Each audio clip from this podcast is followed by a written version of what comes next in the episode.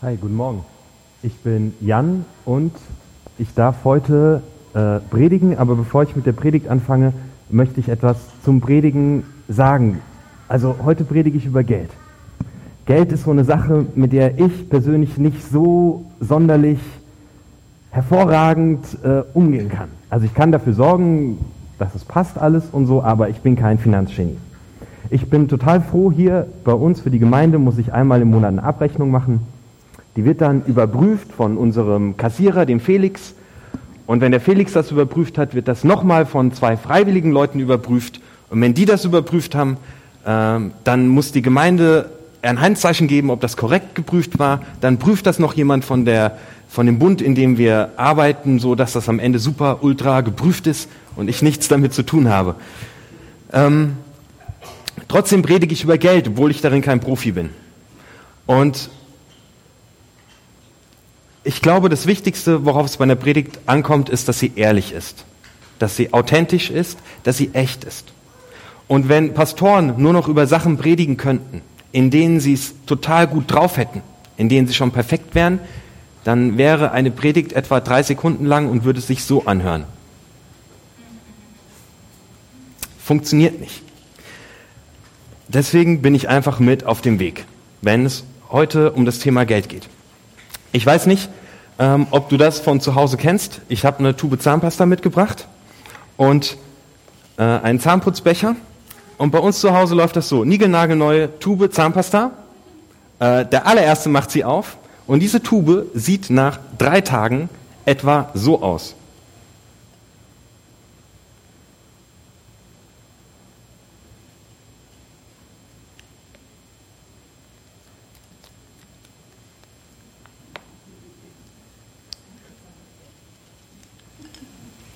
Nach einer Woche. Und das Lustige ist, der Rest, also man dreht das dann so auf und das, was jetzt noch übrig ist, reicht in der Regel für den Rest des Monats. da fummelt jeder, dann drückt man noch so ein bisschen und äh, naja, am Ende, also bei uns steht gerade eine da, die ist dann auch noch aufgeschnitten. Der Rest reicht für den Rest des Monats. So läuft das ab. Ich, bei der Zahnpasta kann ich drüber lachen, aber ich weiß nicht, wie es äh, bei dir ähm, mit dem Geld aussieht, ob du das kennst. Das Gehalt kommt, die ersten drei Tage kannst du in Saus und Braus leben, du kannst ausgeben, kannst ein Bier trinken gehen, kannst dir neue Klamotten kaufen und dann merkst du auf einmal, ach du Schreck, der Monat hat noch äh, mehr Tage als Geld. Sieht ganz mau aus. Geld hat die Macht, uns zu fesseln. Geld kann darüber entscheiden, ob ich heirate oder nicht. Ich kenne Leute, die heiraten noch schnell in diesem Jahr, weil sie dann vom Finanzamt noch was zurückkriegen. Ich kenne Leute, die heiraten nicht. Doch wirklich.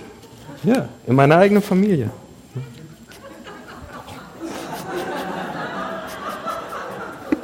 Es gibt Leute, die heiraten nicht, weil sie kein Geld haben. Es gibt Leute, die überlegen sich, ob sie ein Kind bekommen oder nicht, an ihrem finanziellen Status. Das ist ganz konkret. Können wir es uns leisten? Ich habe das im Internet recherchiert. Da kann man wirklich die Frage beantwortet bekommen, was kostet ein Kind? Da stellen Fra Leute in den Foren Fragen, Leute, wir haben es noch nicht kalkuliert, auf einmal sind wir schwanger. Sollen wir es machen oder nicht? Das Geld wird nicht reichen. Viele können sich nicht mehr leisten, dass ein Elternteil bei den Kindern zu Hause bleibt und für die Kinder sorgt. Aus finanziellen Gründen.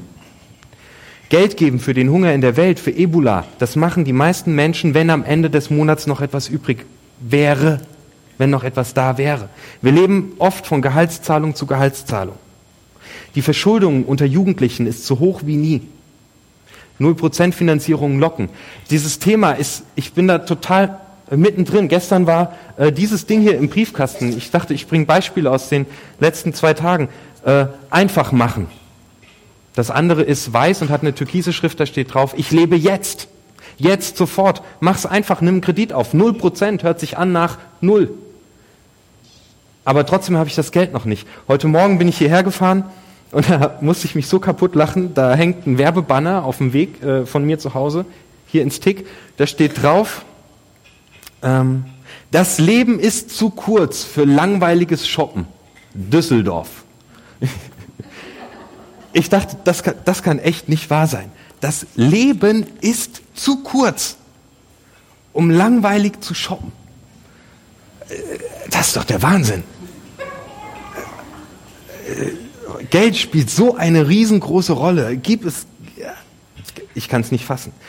Politiker freuen sich einen ab, weil wir es geschafft haben und sie feiern es, als hätten wir einen ausgeglichenen Gesamthaushalt. Null Prozent Neuverschuldung. Ich denke so, ja, null Prozent Neuverschuldung. Das bedeutet eigentlich nur, wir nehmen genauso viel Schulden auf wie letztes Jahr und nicht mehr. Das hat meine Oma mir schon vorgerechnet. Wenn ich das mache, geht das irgendwann ganz gehörig in die Hose. Jesus schreibt in, äh, erzählt in Matthäus 6, das ist die Bergpredigt, äh, etwas über unseren Umgang mit Geld.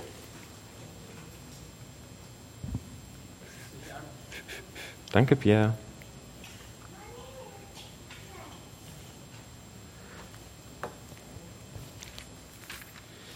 Da steht, häuft keine Schätze auf Erden an, wo Motten und Würmer sie fressen und wo Diebe einbrechen und sie stehlen, sondern häuft euch Schätze im Himmel an, wo weder Motten noch Würmer sie fressen und wo keine Diebe einbrechen und sie stehlen. Denn wo dein Schatz ist, da wird dein Herz sein. Und ich nehme einen Vers aus den Sprüchen dazu. Hallo? Pierre, würdest du für mich drücken? Ich bin heute nicht so begabt da drin.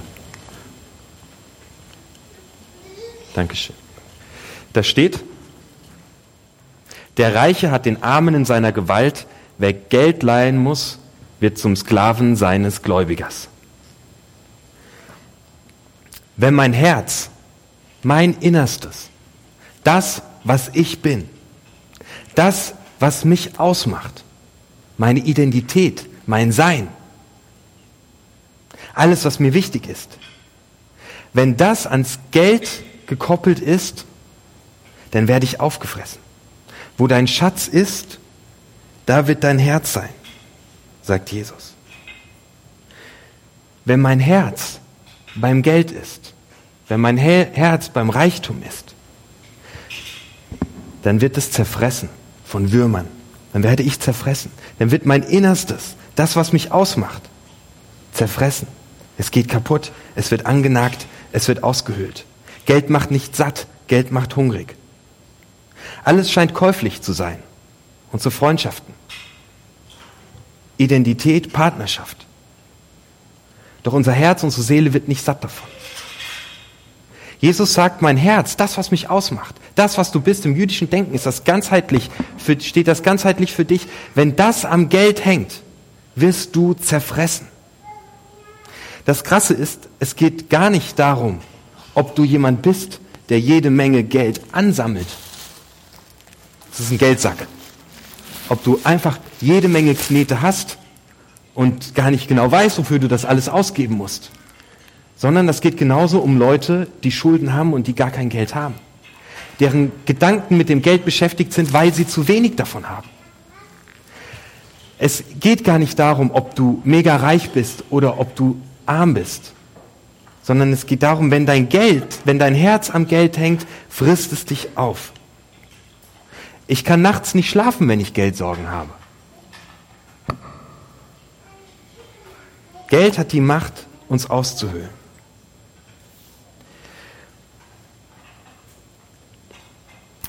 Und wir benutzen es trotzdem ganz oft, um uns immer mehr davon zu kaufen, um uns vollzuschütten, um irgendwie satt zu werden. Wir kaufen uns schicke Klamotten, wir kaufen uns tolle Sachen, um etwas in uns zu befriedigen. Wir sind wie die Kinder, die beim äh, Hitmarkt an der Kasse stehen. Auf Augenhöhe stehen die Lutscher. Und wir wollen es haben und wir wollen es haben und wir schauen Werbung. Und sie trifft uns mitten in die Seele rein und wir denken, ja, das Ding muss ich mir kaufen. Ich habe manchmal das Gefühl, das ist wie, ich habe so eine alte Arbeitshose, die ziehe ich immer an, wenn ich streiche. Das ist die hier. Und die hat ein Riesenproblem. Ähm, wenn ich da nämlich Werkzeug reinstecke, ich vergesse das jedes Mal, aber die Taschen, ich zeige euch das, die Taschen sind kaputt. Wir versuchen mit Geld immer mehr unserer Sehnsüchte zu füllen und wir werden nicht satt und das ist ein Fass ohne Boden. Wir stecken rein, wir stecken rein und es rieselt einfach durch. Und wir pumpen nach und wir pumpen nach, um unsere Seele satt zu werden. Und es rieselt einfach durch. Wir werden nicht satt. Ein Fass ohne Boden. Das ist unsere Seele, die ist, die ist unersättlich. Ich glaube, beim Thema Geld steht unser Menschsein auf dem Spiel. Wir können uns vom Geld fesseln lassen, weil wir zu wenig haben, und wir können uns davon fesseln lassen, weil wir zu viel haben. Jetzt kommt mal wieder Jesus und er dreht einfach mal wieder alles auf den Kopf. Der dreht es total um. Der sagt, sondern häuft euch Schätze im Himmel an, wo, wie, wo weder Motten noch Würmer sie zerfressen. Himmel steht für mich für etwas Ewiges. Man kann Himmel äh, umschreiben mit dauerhaft, nachhaltig, langlebig, ewig. Jesus sagt, bevor du dir deine eigenen Hosen vollstopfst, die sowieso voller Löcher sind, wo es nur so durchrieselt, investiere in etwas, das wirklich Bestand hat. Jesus meint, wir sollen die Schulden nicht auf unserem Rücken mit uns rumschleppen. Und wir sollen unseren Reichtum nicht auf unserem Rücken mit uns rumschleppen, sondern wir sollen uns nach etwas ausstrecken, das wirklich Bestand hat. Etwas, das ewig ist und das nachhaltig ist. Und etwas, das beständig ist.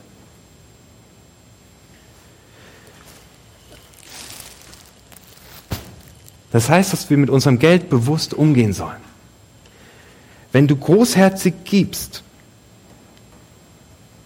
dann bist du kein Sklave des Geldes. Dann herrschst du über das Geld und dienst Gott. Wenn du nicht großherzig gibst, sondern gierig nimmst, dann bist du ein Sklave des Geldes. Ich denke, dass an diesem Satz, ihr könnt nicht gleichzeitig Gott dienen und dem Geld dienen, den Matthäus einige Verse später ähm, von Jesus zitiert, Vers 24, sehr viel dran ist.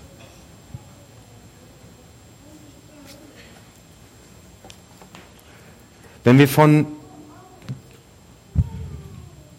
dem, von der Macht, die von dem Geld ausgeht, frei werden wollen, dann müssen wir uns diese Sache ganz genau anschauen. Ich weiß nicht, ob du das kennst, aber ich habe manchmal ein bisschen Bammel davor, ins Online-Banking zu gehen. Ich denke, ho, ho, ho, ho, was könnte denn da warten? Und dann muss ich sagen, so, okay, Finanzcheck, online gehen, Zahlen angucken, was ist eigentlich los auf der Bank. Pierre, ich brauche mal äh, die nächste Folie, ab Vers 31. Ähm, hast du die parat? Das ist das mit den, äh, mit den Blumen. Jesus sagt weiter, seht euch die Wiesenblumen an. Sie wachsen ohne zu arbeiten und ohne sich Kleider zu machen. Ich sage euch, nicht einmal Salomon all seiner Herrlichkeit war so schön gekleidet wie eine von ihnen. Gott macht die Wiesenblumen so schön und dabei gehen sie an einem Tag auf und werden am nächsten Tag im Backofen verbrannt. Darum wird er sich noch viel mehr um euch kümmern. Ihr habt zu wenig Vertrauen. Macht euch also keine Sorgen. Es ist ein Grundding des Evangeliums, der guten Nachricht, dass Gott uns einen Wert gibt, dass er uns wertvoll macht dass er uns eine Menschenwürde gibt. Da steht, wir werden wunderschön gekleidet. Wir sind ihm wichtig. Gott macht uns wertvoll und gibt uns unseren Wert. Das ist verankert in unserer Verfassung. Aber anscheinend scheinen wir es einfach nicht richtig zu checken und es rutscht nicht in unser Herz. Und wir versuchen uns selbst satt zu machen. Aber wir brauchen diesen Wert, um uns anschauen zu können, was ist eigentlich los. Und darum möchte ich dir Mut machen, wenn ich das Geld, Thema Geld gefangen nimmt, Schau dir einfach mal deine Kontoauszüge an und schau genau hin. Was gebe ich eigentlich wofür aus? Du kannst das unterteilen zum Beispiel in ähm, notwendig und Luxus. Einfach mal hingucken. Was gebe ich eigentlich wofür aus? Was ist notwendig und was ist Luxus? Und was könnte ich bei den Luxusgütern sparen, damit es am Ende des Monats reicht? Das kostet Überwindung, sich das alles genau anzuschauen, da drin zu wühlen, wenn man damit Probleme hat. Aber nur so bist du frei. Und weil Gott dir deinen Wert gibt, kannst du das anschauen, denn du wirst deinen Wert nicht verlieren. Er ist verbürgt im Himmel, das ist der Schatz. Ich habe noch eine Idee, was einen ziemlich äh, gut von Geld frei machen kann. Wenn man das gecheckt hat, wenn man weiß, was geht wohin, wo gehen meine Einnahmen hin und wo laufen meine, wo geht mein Geld hin, dann kann man Folgendes machen. Dann hat man eine gute Einteilung gemacht und dann kann man sagen, so, ich gebe Gott die Herrschaft über mein Geld. Und jetzt nehme ich erstmal einen ordentlichen Spritzer und den gebe ich Gott.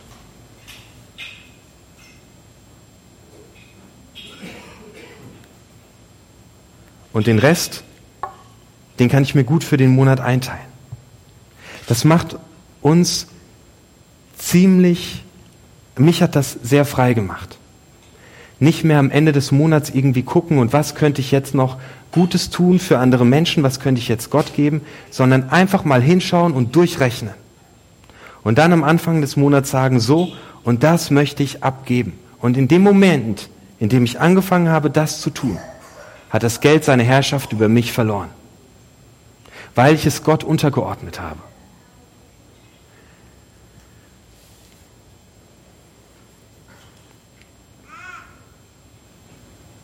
Macht euch also keine Sorgen, sagt Jesus. Mit dieser ersten Predigt von drei Predigten möchte ich dich einladen, über Geld mit Jesus zu sprechen. Geld nicht aus deinem Glauben auszuklammern, sondern Geld mit reinzunehmen. Ich ermutige dich, dir genau anzuschauen, wofür gibst du dein Geld aus? Hinzuschauen, warum reicht es nicht? Wir haben in Deutschland, vielleicht außer Alleinerziehenden, kein Einnahmenproblem. Wir haben ein Ausgabenproblem. Wo geht es hin? Und dann zu überlegen, kann ich vielleicht dadurch frei werden, dass ich mein Geld einfach Gott gebe? Dass ich einen Teil davon meinem Nächsten gebe? Kann mich das frei machen? Ich glaube ja. Gott verspricht uns, dass er sich um uns kümmert.